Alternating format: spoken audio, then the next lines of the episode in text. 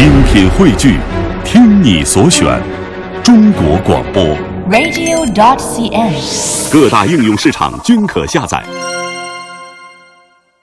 好的，听众朋友，《魅力中国》节目继续为您播出。来到中国传奇的环节，可可西里是目前世界上原始生态环境保存最为完美的地区之一，也是目前中国建成的面积最大、海拔最高、野生动物资源最为丰富的自然保护区之一。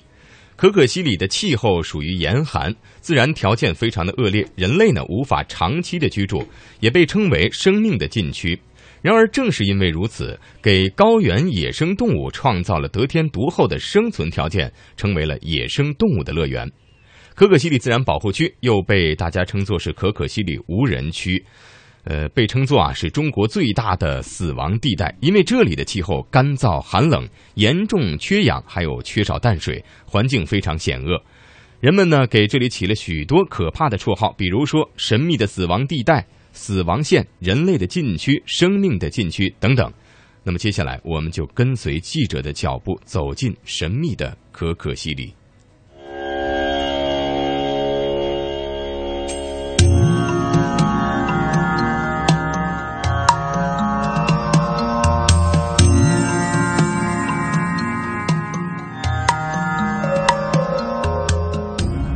可可西里这个名字对我们来说并不陌生。那远隔人世的冰荒雪原，散发着最原始的美丽，如同它的原意——美丽的少女。藏羚羊这个名字对我们来说也不陌生。为了保护这濒危的高原精灵，在可可西里广袤的无人区里，常常要上演善良与邪恶的生死搏斗。而我，对这一切最初的印象，却是源于很早以前。听说的一个故事。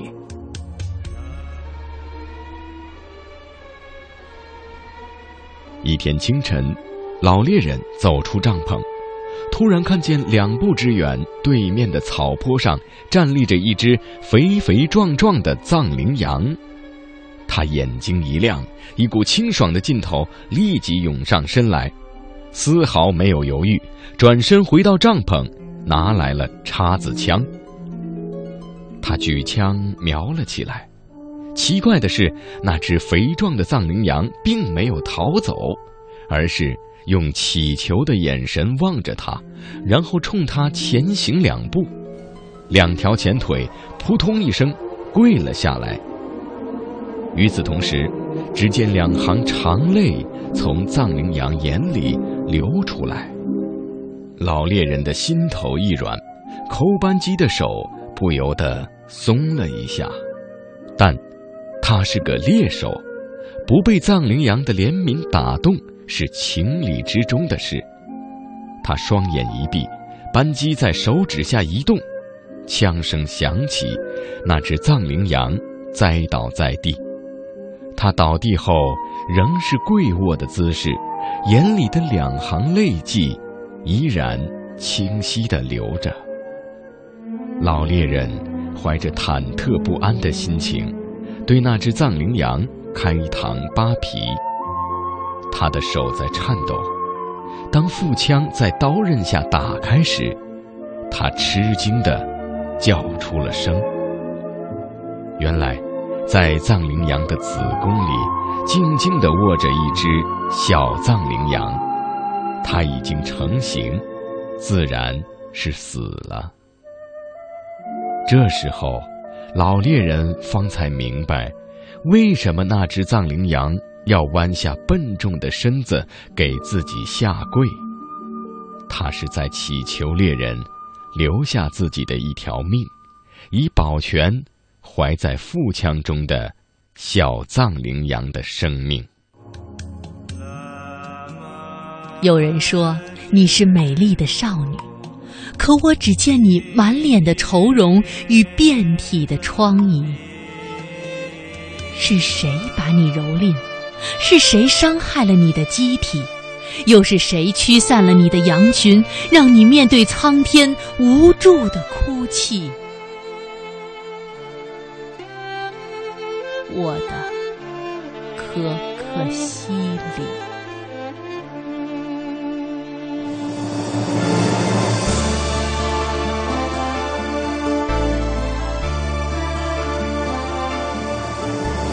贪婪与血腥保护与再生有关于可可西里的故事太多太多。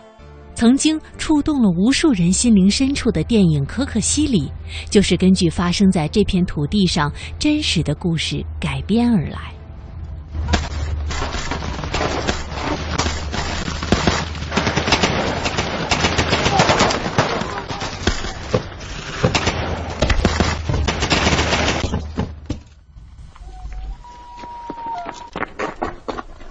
雪山地姐，就是。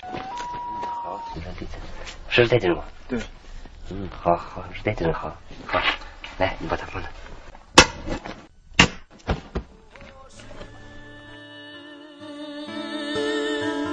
流浪的风。从一九九三年起。可可西里周边地区的藏族人和汉族人，在队长索南达杰的领导下，组成了一支名为“野牦牛队”的巡山护卫队，志愿进入可可西里进行反盗猎行动。在前后五年多的时间中，野牦牛队在可可西里腹地和盗猎分子进行了无数次浴血奋战，两任队长索南达杰和扎巴多杰先后牺牲。守护藏羚羊的人们，有当地的藏民，有自然保护区的工作人员，还有许多原本远离这片土地的志愿者。二零零二年五月，可可西里自然保护区迎来了第一批志愿者，杨震便是他们其中的一位。就是从那时候开始，他几乎每年都要到可可西里待上一阵子，而可可西里已经成了他生活中的。一部分。我是杨震，每当听到这熟悉的歌，我总是想起可可西里。二零零二年，我作为藏羚羊保护的第一批志愿者到了那里。从那天起，每年总有几个月的时间，我会回到可可西里。每到我离开它太久的时候，耳边总会有声音在呼唤我。不管分别多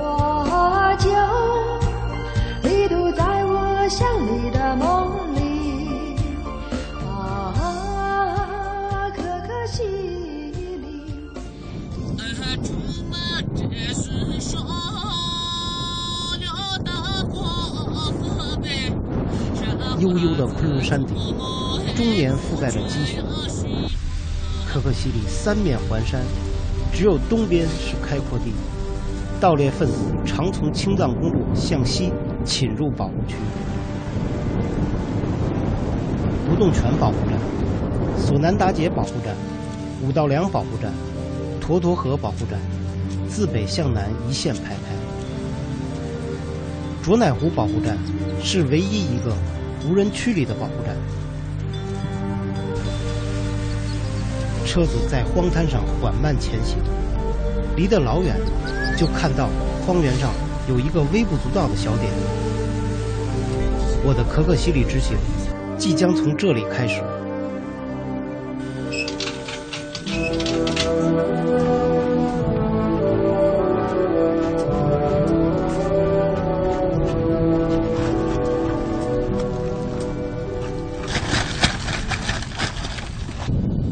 在的海拔高度是四千四百六十米。我们将在这儿生活二十天左右吧。昨天下了一场雪，今天白茫茫一片。今天一早起来就有两件高兴的事儿。第一，我们堆了一个雪人，看着这么难看的雪人，心里还是暖暖的，好像又多了一个兄弟。第二，就是我可以参加巡山了。从今天开始，我将真正看清楚可可西里。我想巡视这四点五万平方公里的土地，会见到成群的藏羚羊、藏野驴、野牦牛，在荒原上奔跑。马上出发，现在就走。我在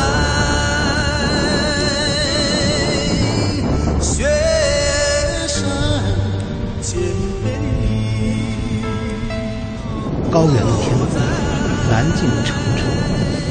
四周不是戈壁，就是雪山，空旷高原，整个世界似乎只有我们存在，显得那么不真实。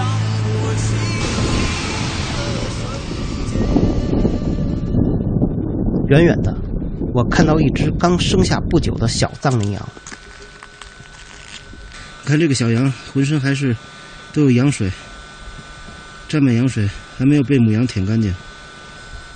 它在努力的站起来。天气并不太好，多云。两个小时以前还在下冰雹。哦，好，好。突然想起了我的孩子。很多年以前，他小的时候，也是这样的努力着，蹒跚着，开始学着走，一步一步的开始他的人生。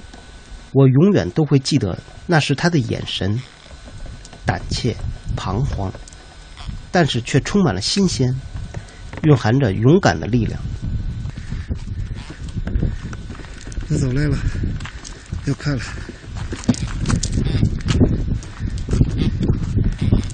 哦，你走那么快，我这是倒着走呢。喂，小家伙，你不要追我。喂，我要掉到一个洞里。啊啊！一直以来，我都对藏羚羊有种特别的感情。我以为，对这些草原精灵而言，我总是扮演保护者的角色，却在这一瞬。突然感到，他们也一样带给我生命的触动。一个人如果有机会去长久的保护另一个生命，那么他是幸运的，因为在这个过程中，他被唤醒的责任感、使命感与骄傲感，是很难在别的地方找到的。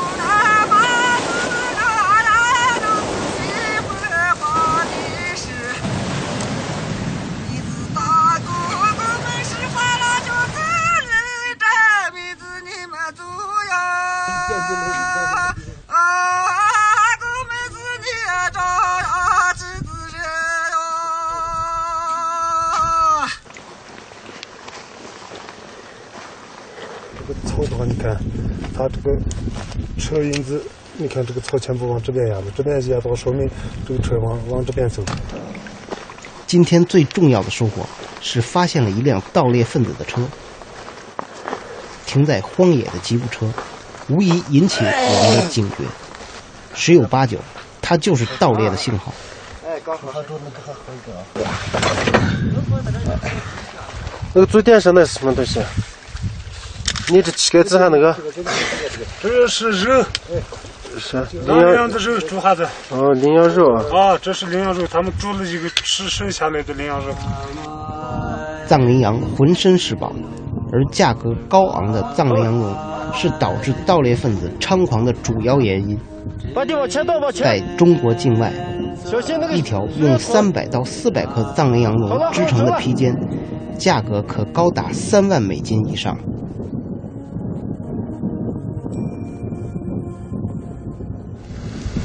总共他这个山里面，他进了两辆车，两辆车进去了以后，就像这一辆车的话，他可能大概杀了四十多只藏羚羊，另外一辆车杀了可能五十多只藏羚羊。嗯，出来的时候，这一辆车因为坏到这个地方以后，他就出不去了，出不去了以后，他把这些皮子全部装到那一辆车里边，两个人在皮子全部都一辆车，他们都出去了。这一辆车放到这里以后，他们准备再次进来就把它修了以后再开出去。但是我们到这里以后发现，这个车的话修的话就根本没办法修，我们只好把它烧到这个地方。黑夜中，藏羚羊在强烈的车灯照射下，会出现短暂的迟钝，于是，这个习性被盗猎分子利用，在他们的疯狂扫射中，藏羚羊血流成河。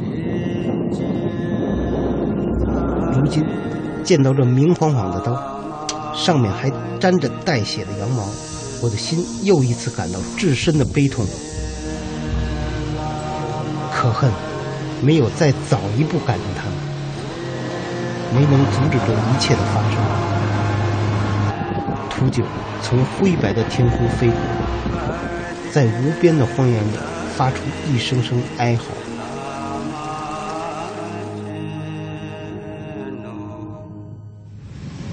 根据盗猎分子的供述，我们沿他所指的方向追去，车突然停了下来，藏羚羊的尸骨就在眼前。荒原上躺着几十只藏羚羊的骨架，秃鹫早已先我们一步而来，旁边散落着子弹盒，还有废弃的汽油桶。这样的惨烈情景让人想哭。藏羚羊其实是一种柔弱善良的动物，而人类的捕杀实在是太过残忍。盗猎者往往选择藏羚羊交配和母羊产子期间进行猎杀。据说有时候盗猎者为省子弹，母羊还没被打死就开始剥皮。剥皮时，肚里的小羊还在动。但是剥皮这地方嘛？是你们这啥？你们这屋子？嗯，打了多少只？二十多只吧，那二十一只。屋子打了二十多只，总共打了多少？总共打了，那么打了五十个。在？在他们。他们是谁啊？干什么打了四十几个吧。啊，你们你们两户嘛？嗯，他们是帮忙是。有几个人呢？一个人。六个人。嗯。你们是个车三个人吗？车三个人。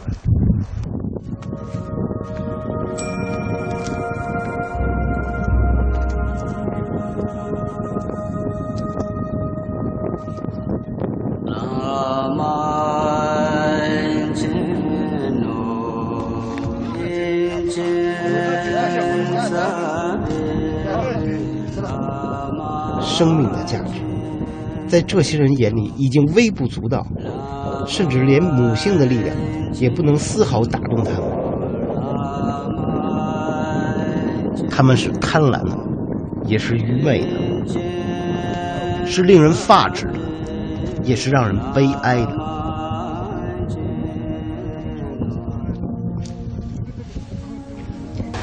这场屠戮发生在几天前。